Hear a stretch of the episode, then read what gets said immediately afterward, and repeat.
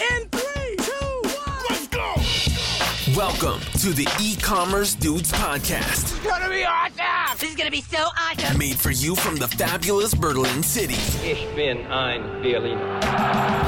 Listen to the future of e-commerce, I love the sound of that. artificial intelligence, This is the future? latest tech trends, So dope. and deep business insights. It's, it's everything I need. And now, welcome your hosts, Daniel Hernka and Tim Shestak.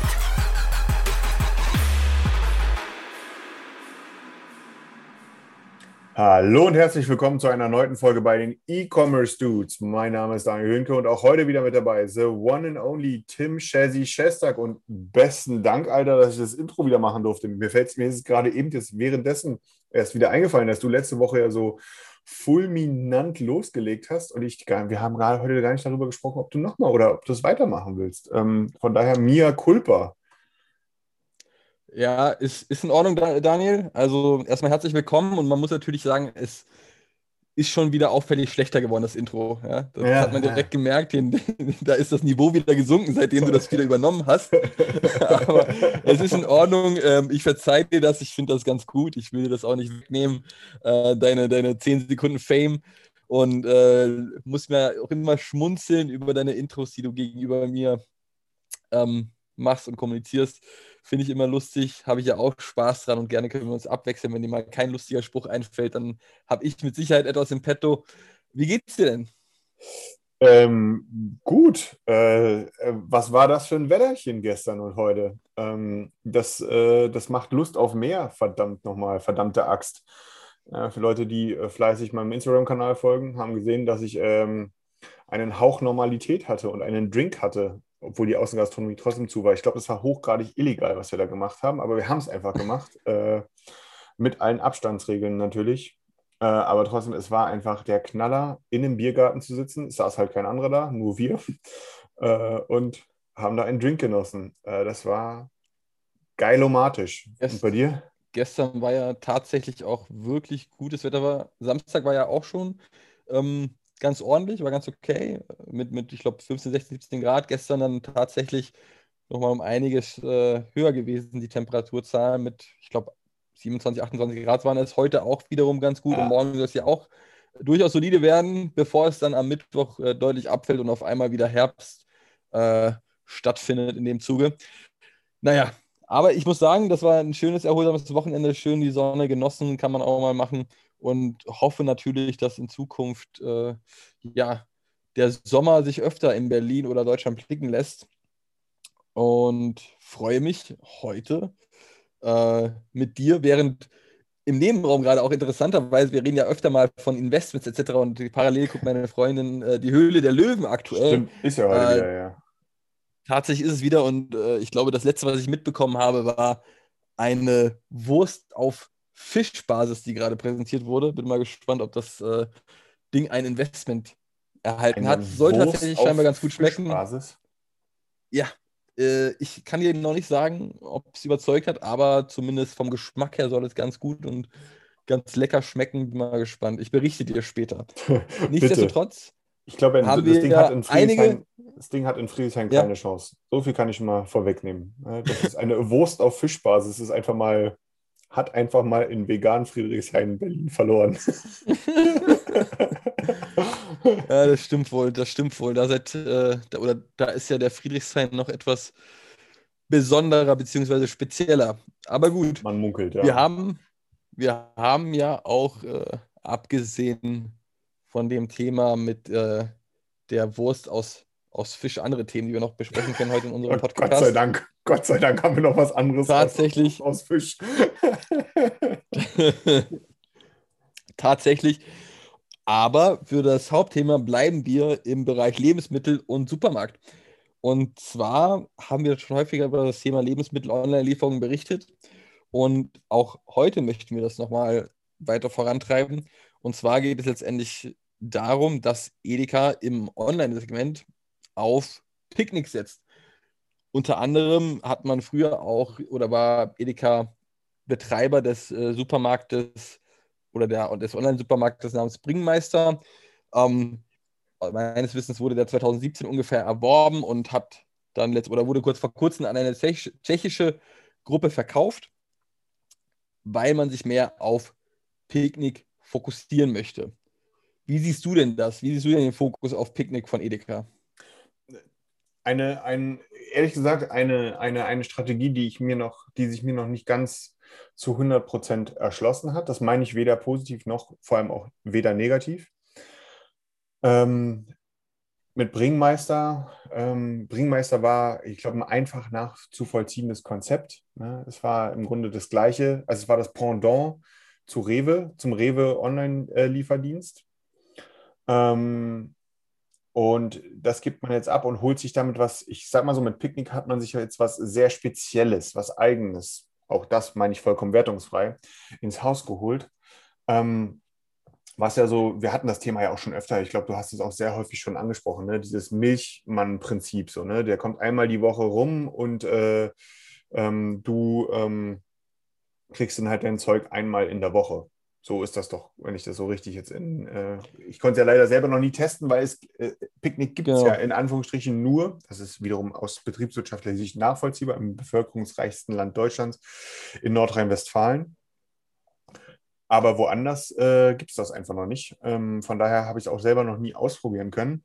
Ähm, aber von daher ist es ein spannender, ein spannender Case. Ich meine, Edeka ist halt neben Rewe und den äh, Discounter sowieso der Player. Die machen einfach mal 61 Milliarden Euro Umsatz im Jahr. Ähm, das ist eine Ansage. Mm. Und mit Picknick, wie gesagt, das ist sehr speziell, dieses, und der, der ist ja auch ein ganz gegenläufiger Trend zu, was wenn man von Trend sprechen möchte, ne? Es ist kein Konkurrent, kein direkter Konkurrent zu Gorillas. Es ist kein Konkurrent zu Flink. Äh, es ist auch keiner zu Bring.de. Ne, es ist einfach, die kommen nicht in zehn Minuten, die kommen nicht in einer halben Stunde, die kommen nicht in drei Stunden, die kommen einmal die Woche. Ähm, auf der anderen Seite kann man vielleicht hier argumentieren, es ist ein nachhaltigeres Business möglich. Ähm, aber so ganz erschließt es, mir, erschließt es sich mir noch nicht. Nee. Ja, also man muss äh, hier ganz klar sagen, überhaupt nicht in Konkurrenz zu diesen ganzen 10-Minuten-Lieferungen beziehungsweise äh, 30-minütigen Lieferungen, aber auch zudem in ganz unterschiedlichen Ortschaften unterwegs. Es ist also viel ländlicher vermehrt eher ja. regional ländlicher und nicht unbedingt äh, in, in, in den Städten, ähm, wo natürlich die direkte Konkurrenz zu einem Gorillas oder einem äh, Flink da wären. Und wiederum ein Gorillas und ein Flink werden vermutlich eher seltener oder zunächst einmal nicht auf den ganzen ländlichen Gebieten unterwegs sein. Das Davon merkt ist man ja auch auszugehen, ja. aktuell. Ja, aber auch wenn man dazu sagen muss, dass Gorillas und Flink ähm, genauso wie Getir aus der Türkei oder ein GoPass aus den USA extrem stark expandieren. Primär in die Großstädte oder ausschließlich Ja. in Großstädten, aber dafür extrem schnell. Ein Picknick expandiert auch, allerdings zumindest deutschlandweit in dem Zuge nur in NRW, bisher zumindest. Ähm, gut, in Holland sind die auch noch recht groß. Und aktuell hat man meines Wissens nach ähm, auch vor, beziehungsweise ist gerade in Frankreich gestartet unter einem anderen Namen namens äh, Tok Tok und versucht dort sein Glück in Anführungszeichen. Also auch da geht es voran. Und man muss doch sagen, Picknick macht ja schon einiges richtig. Die haben auch eine gewaltige Umsatzsteigerung gemacht, wie Edeka, mit- äh, wie Edeka schon, schon mitgeteilt hat. Mit Sicherheit wird sich das auch nochmal ein bisschen relativieren oder ein bisschen verringern jetzt in diesem Jahr, wo das ganze Corona-Jahr auch etwas vorbei äh, gehen wird, hoffentlich. Und Leute auch wieder in die Gastronomie oder in der Gastronomie unterwegs sind, in Restaurants essen und nicht unbedingt alle Lebensmittel im Supermarkt einkaufen gehen werden. Dementsprechend äh, ist das eine andere Strategie als die 10 Minuten und 30 Minuten Lieferung, ganz klar.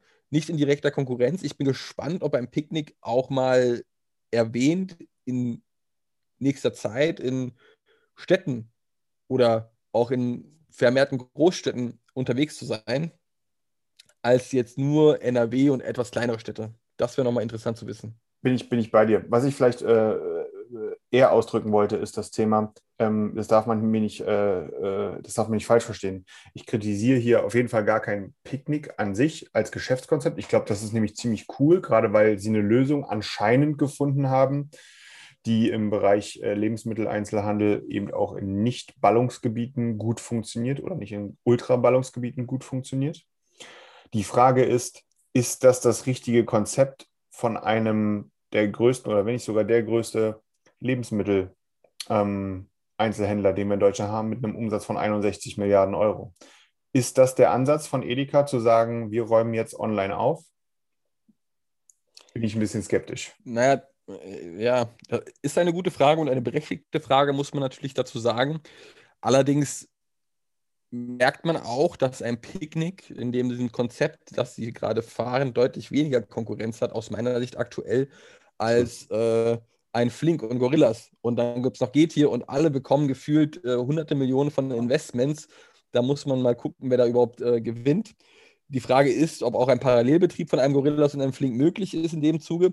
Und Picknick hat nicht diese Konkurrenz, zumindest aktuell noch nicht. Die haben aktuell ein, ein, ein, ein, ein Rewe vielleicht noch, ja.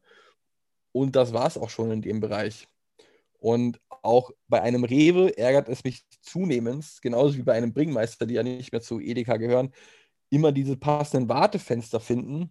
Mhm. Und dann hat man, ähm, da muss man noch extra top etwas dazu bezahlen für die Lieferung, äh, wenn man sie zu einem gewissen Zeitraum haben möchte. Sehr nervig und dann ist es auch nicht irgendwie ein, ein, ein äh, Lieferfenster innerhalb von den nächsten zwei bis drei Tagen, sondern dann kann man auch gerne mal ein bis zwei Wochen warten. Ähm, und ja. bei Picknick ist es aktuell etwas anders. Mit Sicherheit sind die auch ausgebucht und können auch nicht äh, in alle Städte expandieren, wie ich es mir zumindest mal wünschen würde, um es mal auszuprobieren. Aber konkurrenztechnisch haben die nicht die gleichen oder sind, haben die nicht so viele Konkurrenten wie beispielsweise ein Gorillas, die ja, auch wenn wir das heute nicht als Thema haben, ein Sicherheitsleck hatten, was ja. auch deutlich äh, auf oder äh, auf, auf den sozialen Kanälen ähm, zu sehen war. Und auch Gorillas hat das sehr transparent und offen kommuniziert. Dennoch muss man auch da sagen, da merkt man mal, wie schnell die Sicherheit hinterherhinkt, wenn man so extrem schnell wachsen möchte oder wächst. Ja, absolut, absolut. Also es ist natürlich alles immer so. Ich, man merkt halt, das ist ein Markt, der ist neu. Ne? Also der Markt an sich ist nicht neu, aber eben wie er jetzt sozusagen distribuiert wird, der ist halt neu. Viele tun sich da schwer und das ist natürlich ist was halt ist das was anderes, frische Milch zu versenden im Vergleich zu einem abgepackten T-Shirt halt. Ne? Ähm, von daher, das ist, das ist vollkommen klar. Ich, ich muss mal schauen, also ich muss mal schauen, ob das irgendwie mh, hm, wo, wo gehen die Großen hin? Und ich glaube, aber die eigentliche Frage ist, werden es die Gorillas und Flinks und Schieß mich tot dieser Welt werden dies, werden dies machen oder werden die überhaupt nachhaltig werden? Also es ist ja auch eine berechtigte Frage, die man stellen muss. Ne? Diese, diese Expansion, diese, diese, diese Aggressivität, die hat ja auch ihren Preis. Ne? Und ähm, da muss man auch sehen, ob sich das durchsetzt. Hm, von daher spannend, auf jeden Fall super spannend, ähm, wie sich das zuletzt entwickelt hat. Und ich bin auch ganz sicher sehr spannend, wie sich das in Zukunft weiterentwickeln wird. Ja, absolut. Also der ganze Lebensmittel-Online-Markt ist äh, extrem interessant, gerade mit Corona nochmal deutlich beschleunigt. Ja. Und äh, jetzt wird man sehen, welche Unternehmen auch in Zukunft noch relevant sein werden, welche Unternehmen vom Markt verschwinden, ob es zum Beispiel in die Richtung von einem Lieferando gehen wird von letztem Jahr, die quasi am Ende des Tages alles aufgekauft haben und konkurrenzlos in Deutschland waren, ob es in die Richtung auch in dem äh, Online-Lebensmittelhandel gehen wird oder ob tatsächlich auch ein Parallelbetrieb von unterschiedlichen Unternehmen zukünftig in diesem Bereich möglich sein wird. Deswegen ich bin gespannt. bleibt uns nichts anderes übrig, außer abzuwarten. Ich bin gerade schon gespannt. Ich bin der Meinung, Ende des Jahres kann man da schon sehen, was da passiert und, und mit Sicherheit nochmal deutlich spannender, wenn dann auch äh, andere Player aus anderen Ländern auf den deutschen Markt stürmen. Ja, vielleicht kommt der Walmart wieder zurück. ja, dann würde ich sagen, äh, springen wir in die News der Woche, oder? Springen wir in die News der Woche. Möchtest du gerne mal beginnen mit der ersten Neuigkeit? Was gab es denn da? Und zwar äh, habe ich nur gelesen, es ist soweit. Es gibt nicht nur Unternehmen, die stationäre Läden schließen, sondern tatsächlich auch äh, Unternehmen, die sogar noch auf äh, Wachstum in diesem Bereich setzen. Ja, ähm, wenn man, das ist eine Sache, die hört man relativ häufig. Ähm, dass 2020 für den äh, Möbeleinzelhandel, egal ob online oder offline, das Jahr schlechthin war. Also selbst mit geschlossenen Läden hat der Möbeleinzelhandel wahrscheinlich, nicht wahrscheinlich, sondern hat das Rekordjahr schlechthin hingelegt. Ähm, weil, ich glaube, der Grund ist da ganz einfach, egal wie. Die Leute waren zu Hause, die Leute konnten nicht in Urlaub. Den, den Leuten sind dann auch Sachen aufgefallen wie, hm, dieses Sofa ist vielleicht doch nicht das Geilste und äh, dieser TV-Schrank, der braucht mal wieder äh, irgendwas Neues und so weiter und so fort. Ähm, was dazu geführt hat, ja, dass der, der Möbel-Einzelhandel so richtig abgesahnt hat im Vergleich zum Fashion-Einzelhandel, wenn man das mal so in einen direkten Vergleich setzt.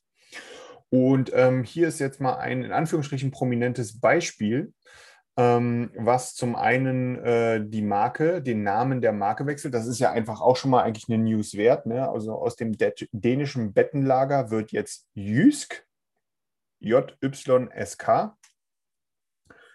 Äh, und on top äh, haut das dänische Bettenlager oder Jysk ne, von bis 2024 wollen sie von 970 auf 1150 Filialen alleine in Deutschland ausbauen. Und da habe ich gedacht, Alter, die haben jetzt schon 970 Filialen. Das war mir gar nicht so bewusst, ehrlich gesagt. Also ja, dänisches Bettenlager läuft, läuft man gefühlt öfter mal über den Weg. Aber dass die 970 haben, also das ist, ich weiß nicht, wie ging es denn dir damit? Ähm, ist, war dir das so bewusst gewesen? Jetzt muss ich erstmal nochmal nachfragen. Hast du gerade gesagt, dass das dänische Bettenlager umbenannt wird? Ja, genau. Die, Bist also, du dir da sicher, Daniel? Ich bin der Meinung, dass das dänische Bettenlager nur zu der Unternehmensgruppe Jys gehört, aber nicht umbenannt wird. Nee, das ist, ähm, das ist wohl in Stein gemeißelt und äh, ja, werden demnächst da, dahingehend wow. umbenannt werden. Das ist aber auch gewöhnungsbedürftig, finde ich, wobei ja auch das dänische Bettenlager aus meiner Sicht eine gewisse Marke hat. Deswegen wundert es mich, dass sie auch umbenannt werden. Aber um zu deiner Frage zurückzukommen, ähm, dass es so viele extrem oder eine so extrem hohe Anzahl an Filialen in Deutschland gibt und auch über Deutschland hinaus, plus eine derartig hohe Mitarbeiteranzahl mit 8000 Mitarbeitern in Deutschland und 26.500 Mitarbeitern weltweit in 51 Ländern, das war mir tatsächlich überhaupt nicht bekannt. Man mhm. muss natürlich auch da sagen, ich habe es durchaus schon mitbekommen, auch von anderen ähm, Händlern, die gemeint haben, ja, Onlinehandel ist wichtig, ein essentieller Bestandteil in unserem Handelskonzept. Gleichzeitig muss man dazu sagen, dass man auch sich sicher sein kann, wenn wir eine oder einen Standort eröffnen in einer bestimmten Stadt oder in einer bestimmten Region, dann weiß ich eigentlich auch, welchen Umsatz und welchen Gewinn mir diese Filiale bringen wird. Und das heißt für mich natürlich auch, dass man den stationären Laden nicht komplett wegdenken kann.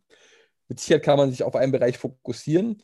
Und ich bin aber immer noch der Überzeugung, dass es auch in Zukunft stationäre Läden geben wird und die auch sehr relevant sind. Ähm, ich finde persönlich, man muss einfach, das haben wir auch in der letzten Folge schon gesagt, beides gut vereinen können. Und scheinbar schafft es das dänische Bettenlanger, das auch zu tun. Voll. Also das ist, äh, ich glaube, die sind jetzt so ein, im Vergleich, also dieses auch dieses nordische äh, Prinzip, ne, äh, einfache, vergleichsweise einfache, funktionale, im schlichten Design gehaltene Möbel zu einem ähm, auch hier wieder im Vergleich gesetzt nicht hohen Preis. Das kommt, glaube ich, sehr, sehr gut an. Ähm, das, das Ding ist halt, also ja, durch diese hohe Verbreitung schaffen sie es wahrscheinlich auch ähm, damit äh, auch bei den Leuten, ich meine, bei Möbel macht das ja auch irgendwo Sinn. Ne? Also das ist halt schon was Cooles, wenn du dir das Ding wirklich vorher angucken kannst und so weiter und so fort. Ne? Gleichzeitig auch äh, wissen wir alle, wie schwerlich, beschwerlich es sein kann, irgendwie äh, sich was Größeres liefern zu lassen. Ne? Ähm, und äh, von daher auch mit dem, also auch mit dem Hintergrund vielleicht, dass ähm, hier das dänische Bettenlager wirklich auch also das ist jetzt mal Terminologie dänisches Bettenlager oder Jysk, ne, dass sie ein erfolgreiches Omni-Channel-Konzept fahren. Also alleine die Tatsache, dass ein Unternehmen diesen Begriff benutzt und anscheinend den Begriff wenigstens verstanden hat, ähm, zeigt mir an der Stelle schon mal einen Vorsprung im Vergleich zu vielen anderen. Ähm, und wenn man hier es wirklich geschafft hat, ähm, diese, diese unterschiedlichen Kanäle, wie zum Beispiel den Online-Shop, mit den jeweiligen stationären Geschäften zu verzahnen, dann ähm, ist das, dann ist das eine coole Sache. Äh, und ähm, auch wenn sie noch auf Magento 1.9 setzen, mh, hm, aber äh, äh, ansonsten ist das, also das ist auf jeden Fall, finde ich, eine, eine, eine, auf jeden Fall eine, eine, News wert. Jetzt mal die Namensänderung sei mal dahingestellt. Das, das werden wir mal beobachten, wie das dann laufen wird. Aber ähm, dass die einfach mal ja ein Rekordjahr hingelegt haben und jetzt sozusagen planen, noch den stationären Handel auszuweiten, zeigt einfach, wenn du aufs richtige Pferd setzt und zur richtigen Zeit am richtigen Ort bist, dann kann sich das doch lohnen. Absolut. Also das scheint wirklich ein erfolgreiches Omnichannel-Konzept dahinter zu stecken. Und äh, dementsprechend Chapeau, dänisches Bettenlager beziehungsweise Jüst. Mal gucken, wie das jetzt auch in Zukunft ankommen wird. Kann mir tatsächlich immer noch nicht vorstellen, dass man das da, also ja, es wird zu Jüst umbenannt, aber das kann ich mir überhaupt noch gar nicht vorstellen, dass das dänische Bettenlager irgendwann mal Jüst heißen wird. Ist für mich noch schwer greifbar. Aber gut, dann lass uns doch gerne mal zum nächsten Thema springen. Ja. Und wir haben ja das ein oder andere Mal über Investments schon gesprochen und Investments in, in äh, großer dreistelliger Millionenhöhe. Und auch heute haben wir wieder ein Investment dabei, bei dem man sich durchaus äh, die Frage erlauben darf, wow, wie viel Geld haben wir eigentlich und ähm, in was für Unternehmen stecken wir das eigentlich? Und auch hier muss man wiederum dazu berichten, ich habe von dem Unternehmen zuvor noch nie was gehört und da hat man sich einfach mal dazu 227 Millionen Dollar geschnappt für eine äh, Subscription, also ein Abo-Modell-Plattform, die jetzt 2,1 Milliarden Dollar wert ist. Vielleicht kannst du zu dem Thema oder zu dem Unternehmen Recharge noch den einen oder anderen Satz verlieren. Äh, ja, ähm, Recharge äh, ist äh, sozusagen die Adresse, so habe ich es jetzt auch kennengelernt, im zum Beispiel Shopify oder auch oder gerade BigCommerce-Kontext, äh, ein bisschen auch, glaube ich, im Magento-Kontext, ähm, wenn es darum geht, Abo-Modelle im Shop anbieten zu können. Wenn wir das so äh, für die Shopware-Hörer da draußen, Recharge ist sozusagen ein Anbieter für Abo-Commerce oder für eine Abo-Commerce-Funktionalität. Ähm, als ich die News letzte Woche, Ende letzter Woche gesehen habe, dass die einfach äh, einen, äh, einen Investment über, in Höhe von 227 Millionen Dollar, und das sage ich jetzt bewusst spitz, für ein besseres Abo-Commerce-Plugin äh, oder Modul äh, bekommen. Ne? Und aber auch insgesamt eine Gesamtbewertung, ich glaube, das ist ja das Eigentliche, ne? eine Gesamtbewertung von 2,1 Milliarden Dollar, US-Dollar, ne? nicht irgendwie dieses Spielgeld-Dollar, sondern US-Dollar. Äh, äh, sozusagen innehaben, dann ist das, dann ist das, dann zeigt das mal wieder, finde ich. Wir hatten das letztens auch mit dem JPO-Thema, ne? das war, ging ja so ein bisschen in dieselbe Richtung, ähm, dass einfach hier gerade so das Everybody's Darling irgendwie so kundenzentrierte, coole Cloud-Tech-Lösungen sind. Ich glaube, das kann man, Tim, oder? Das kann man so zusammenfassen, oder? Ja, durchaus. Also das ist wirklich, ähm, ähm, also gut, man muss auch dazu sagen, ne, das Unternehmen hat es halt auch wirklich geschafft, sich dahingehend zu positionieren, dass wenn du in dieser Cloud-Commerce-Welt unterwegs bist ähm, und dir denkst, okay, ich würde jetzt gerne Abos anbieten, dass dann, ähm, dass dann sozusagen Recharge in der Regel auch der erste Name ist, der fällt. Die waren, glaube ich, auch, ähm, vor kurzem war es ja so gewesen, das muss man sich auch mal überlegen, das ist noch, das ist erst ein paar Wochen, Schrägstrich, ganz wenige Monate her wenn du ein, ähm, wenn du einen Shopify-Shop hast und dort ähm, äh, ein Abo-Modell bei bestimmten Produkten hattest, dann gab, dann gab es dort keine äh, gemischten Warenkörbe, sondern es gab nur den, mhm. den Shopify-Warenkorb für normale Produkte und den Recharge-Warenkorb für Abo-Produkte. Und ähm, das hat Shopify jetzt da, hat dahingehend die eigenen APIs erweitert, um da praktisch ähm, Partnern zu ermöglichen, den Shopify-Checkout für solche Zwecke zu nutzen. Und welche Überraschung, wer war der erste Partner, der da sozusagen gleich von Anfang an zur Verfügung stand? Recharge. Hm, das ist, ähm, ähm, ja, spricht da auch Bände, wie in dieser Welt gerade ein Hype entsteht, schräg, schräg Geld gemacht wird. Also das ist wirklich, ähm, wenn man sich alleine auch mal anschaut, ne, dass, äh, also den Aktienkurs von Shopify anschaut und das mal so ein bisschen in die Relation, in, in die, in die JPOs und Recharges und weiß der Geier, was noch alles hält, da weiß man, okay, gut, da geht es gerade richtig ab. Ne, da, da, sind überall gerade so ein bisschen die Dollar. Und in meinen Augen muss man es auch mal sagen, es ist einfach nur ein Abo-Commerce-Plugin. Ein bisschen besser, ein bisschen cooler, kann ein bisschen mehr, alles keine Frage.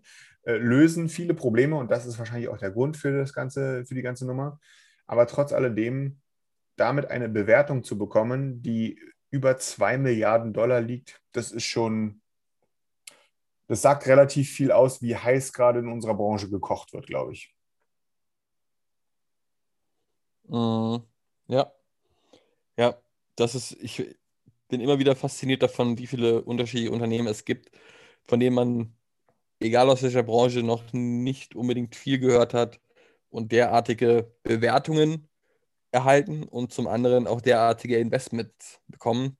Ähm, da gibt es ja gefühlt jede Woche neue Unternehmen, über die man berichten könnte. Wir haben jetzt eins mal herausgepickt und mit Sicherheit war, gab es da noch fünf bis zehn andere, die letzte Woche ein, ein, ein solides Investment von ähm, irgendwelchen Investmentfirmen bekommen haben. Ähm, dementsprechend immer wieder interessant zu sehen, auch für uns, welche Unternehmen dort äh, unfassbar hohe Bewertungen ja. erhalten können. Gut, ich würde sagen, wir springen zu unserem nächsten Thema, beziehungsweise zu unserer äh, nächsten Rubrik über den Tellerrand. Und zwar essentielles Thema äh, Datenschutz. Wir hatten gerade das Thema bei Gorilla schon wieder. Dort gab es einen Datenleck, beziehungsweise ähm, eine kleine Lücke in der Sicherheit und äh, man konnte auf bestimmte Daten zugreifen. Jetzt hat Microsoft etwas zur EU-Datengrenze gesagt. Was hat es denn damit auf sich, Daniel? Ähm, geht hier so ein bisschen weiter in diese Cloud-Richtung. Ähm, wir haben ja gerade darüber gesprochen mit Recharge, ne? zum Beispiel, dass das in dieser Cloud-Commerce-Ecke gerade richtig heiß gekocht wird. Ähm, und ja, die, die, Microsoft hat hier bekannt gegeben, dass sie äh, in Zukunft eine Möglichkeit zur Verfügung stellen werden mit, ihren Cloud, mit ihrer Cloud-Lösung. Azure, Azure heißt die ja. Ähm, dass man, also das Pendant zu der Google Cloud äh, oder Amazon AWS, den Amazon Web Services und so weiter und so fort, dass sie eine Möglichkeit schaffen werden, dass personenbezogene oder sensible Daten ausschließlich in der EU gespeichert und verarbeitet werden und die EU physisch nicht mehr verlassen. Ähm, da finde ich, haben wir, äh, da, gibt es jetzt zwei Zusätze zu, weswegen wir das meiner Meinung nach heute im, in der Rubrik über den Tellerrand haben. Zum einen ist, und bei vielen wird es jetzt so sein, dass äh, so, die jetzt zuhören, da kommt jetzt wahrscheinlich äh, die große Alarmglocke im Sinne von macht nicht dieses Fass auf, aber es ist ja nun mal so. Ne? Man muss sich einfach heute ähm, vor Augen führen, dass das Thema die Datenschutzgrundverordnung, die DSGVO oder auch GDPR, hier mit dem Wegfall äh, des sogenannten Privacy Shield Abkommens zwischen, den, zwischen der EU und den USA äh, damit eine Nutzung von Cloud-Diensten oder ja, die, Cloud, die Nutzung von Cloud-Diensten eigentlich nicht ermöglicht, wo personenbezogene Daten die Europäische Union physisch verlassen. Das klingt erstmal sehr, na gut, dann ist das halt so. Ne? Ist aber in der Praxis, reden wir hier über so ziemlich alle bekannten Cloud-Services, die wir kennen. Also so wirklich eigentlich alle. Das, da bleibt nicht mehr viel übrig. Da, ne, wir reden hier von einem Shopify, wir reden von einem BigCommerce, wir reden von einem Klaviyo, wir reden von einem Digital, wir reden von einem Nosto, wir reden von weiß der Geil was, also wir reden von einem Facebook, wir reden von einem Instagram und so weiter und so fort. Und ähm, das ist ähm, eigentlich unterm Strich, es ist natürlich fernab jeglicher Realität, dass jetzt ein, nehmen wir es mal, dass ein Shopify verboten wäre, würde. Wie auch immer man dazu sagen will. Ne? Es ist natürlich fernab jeglicher Realität, dass man sagt, nee, Shopify kann in Europa deswegen nicht mehr agieren. Das ist natürlich totaler Quatsch. Also es ist fernab jeglicher Realität. Aber unterm Strich ist es eigentlich so. Und ähm, dass das eine, das andere ist, ähm, man könnte jetzt sagen, na, dann sollen die sich mal ranhalten und mal eben schnell machen. Ähm, Microsoft hat jetzt, wie gesagt, bekannt gegeben, dass sie diese Möglichkeit schaffen werden. und das, diese Möglichkeit, also Microsoft hat es jetzt letzte Woche bekannt gegeben, dass sie es machen werden. Und das wird, und Microsoft arbeitet da mit Hochdruck dran, weil die sich auch öffentliche Aufträge da erwarten. Also da steckt auch für Microsoft eine Menge Kohle hinter, ne, dass sie es schaffen wollen, bis Ende kommenden Jahres, also bis Ende 2022, soll diese Möglichkeit geschaffen werden. Und das sagt relativ viel aus, weswegen ein Shopify, weswegen ein BigCommerce, weswegen ein und so weiter und so fort. Hier einfach nicht mal eben schnell da irgendwo auf ein Knöpfchen bei sich im Rechenzentrum drücken und sagen, so, ne, das funktioniert jetzt alles mal nur an einem Ort. Ähm, weil da echt, echt viel Techie-Zeug hinterliegt, dass das so ermöglicht wird und auf demselben Level bleibt und so weiter und so fort. Ähm, von daher, wir sind, was das Thema Cloud-Services angeht, in Europa auf der einen Seite nicht reglementiert, das ist ja alles möglich. Ich meine, so ein Shopify ist ja de facto ähm, äh, Datenschutz äh, wenn man es einsetzt. Ne? Ähm, aber man ist halt, man steckt halt bis auf den letzten Meter auch nicht drin. Und da kann auch ein Shopify nicht einfach so machen, dann machen wir mal eben, sondern da steckt halt richtig, richtig, richtig viel hinter. Und ähm, ist eine harte Nuss. Äh, das ist eher eine politisch-rechtliche Thematik, die halt, wo die Realität mit der Rechtsprechung ja nicht ganz äh, nah beieinander ist. So, ähm, ich glaube auch, das kann man, ich glaube, man kann es ganz gut damit mit der aktuellen Corona-Situation vergleichen. Ne? Ähm, irgendwie offiziell darf man ja nur eine Person aus einem anderen Haushalt in den meisten Regionen Deutschlands treffen. Ich glaube, in der Praxis sieht das einfach auch anders aus. Ne? Äh, von daher, äh, so vielleicht kann man das in den Vergleich so ein bisschen bringen. Aber ja, auf jeden Fall, das Thema ist viel größer und viel schwieriger, als man das vielleicht annehmen mag, gerade wenn man nicht Techie ist. Äh, und ähm, es ist halt fernab jeglicher Realität, wie damit aktuell umgegangen wird. Ich weiß nicht, wie siehst du es denn? Ähm, ja, also da ist ja letztendlich auch das Ziel aus Sicht von Microsoft, dass man europäische Unternehmen gewinnt für die Microsoft Cloud, genau, Microsoft richtig. Azure, um zu sagen, hey, wir haben hier eine sichere Variante, eure Daten ver äh, verlassen den europäischen Raum nicht. Jetzt ist es allerdings auch so, das würde mich persönlich auch interessieren, weil du das siehst, dass letztendlich Microsoft ein international agierendes Unternehmen ist mit Standorten weltweit, also auch Microsoft-Mitarbeiter, äh, also es gibt auch Microsoft-Mitarbeiter in den USA. Und letztendlich ist ja das Ziel davon, dass Amerika nicht auf die Daten europäischer Unternehmen zugreifen kann. Allerdings ist jetzt wiederum die Frage, wenn Microsoft ein Amerika oder ein international agierendes Unternehmen ist und dann das amerikanische Microsoft quasi, sage ich mal vereinfacht gesagt, äh, dazu gezwungen wird, auf diese Daten zuzugreifen, dann ist es ja letztendlich egal, ob das Ganze in Europa liegt, weil ich bin der Überzeugung, dass ein Microsoft-Mitarbeiter, wenn er einen gewissen Rang hat in den USA, auch auf diese europäischen Daten zugreifen kann. Und da weiß ich nicht, ob das dann in irgendeiner Art und Weise etwas bringt, wenn Microsoft das so macht. Na, genau, also das meine ich ja oder es beschreibt ganz gut, fernab jeglicher Realität oder fernab jeglicher Praxis. Es geht ja eigentlich auch noch weiter. Es gibt ja in den USA den sogenannten Cloud Act, äh, der sagt, dass äh, jedes amerikanische Unternehmen, und Microsoft ist ein amerikanisches Unternehmen, genauso wie Google, genauso wie Amazon, dass auf äh, Bedarf der amerikanischen Geheimdienste, die auch Daten rausrücken müssen, die gar nicht in den USA physisch liegen. Ne? Also von daher, das ist äh, solange wir in Europa keine eigenen äh, Lösungen haben, die da wirklich adäquat äh, ähm, einen Ersatz darstellen oder vielleicht sowas Besseres, und davon sind wir einfach, auch das ist realitätsfern, davon sind wir einfach meilenweit von entfernt, Galaxien von entfernt. Ich meine, wir sind jetzt, äh, wir haben es jetzt irgendwie, wir wissen, dass irgendwie im Sommer so ein digitaler Impfpass kommen soll und es ist aufgefallen, ups, wir haben einfach vergessen, bei Millionen Menschen die Daten von den bereits Geimpften irgendwie digital zu erfassen. Ähm, ne, also es ist, äh, das sagt auch wieder, spricht auch wieder Bände. Von daher, ich glaube, also das ist meine ganz persönliche Meinung, man muss da einfach auch mal die Kirche im Dorf lassen. Ne? Ähm, wir kommen ohne die amerikanischen Tech-Unternehmen einfach in unserer heutigen Welt nicht mehr aus. Man muss das akzeptieren. Ich glaube, unsere Politik hat es noch nicht akzeptiert. Das, das, das würde das so ein bisschen vielleicht auch äh, widerspiegeln. Aber wir in dieser Tech-Welt, in dieser Tech-Business-Welt, wir haben das längst akzeptiert. Für uns ist das normal. Äh, und von daher, äh, ich glaube, in der Praxis ändert sich gar nicht so viel, weil ist einfach so, ne? äh, läuft einfach. Na, erstmal muss ich überlegen, so ein Zalando läuft auf ABS.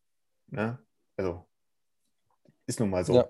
Ne? Also und von daher, und Amazon gibt denen keine Garantie, dass nicht eine, eine Hausnummer irgendwo mal die, den europäischen Raum verlässt.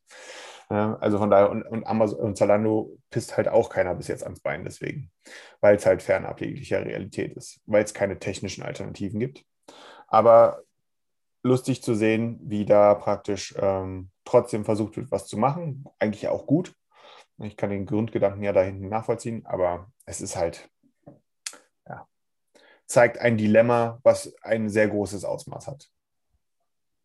Absolut, absolut. Ja, das ganze Thema Datenschutz wird uns einige, einige Jahre und Jahrzehnte begleiten. ja, absolut, absolut. Dann würde ich sagen, da sind wir für heute durch, oder? Ähm, Let's call it a day. Ja, ja. war mal wieder ein sehr angenehmer Podcast mit dir. Wir gucken mal, was wir nächste Woche für ein Intro machen oder wer das Intro macht. Ich habe da eine Vermutung. wünsche ich dir doch mal einen, einen äh, schönen Abend. Es war mir wie immer eine Ehre, mit dir gemeinsam diesen wundervollen Podcast aufzunehmen und äh, freue mich, sobald wir diesen wiederum auf LinkedIn und auf allen anderen Social-Media-Kanälen publizieren dürfen. Ja, besten Dank, mein Alter. Ich wünsche dir eine schöne Woche. Ich wünsche dir einen schönen ersten Vatertag. Äh, und sehr. äh, von daher, haut's da rein da draußen. Bis nächste Woche. Ciao.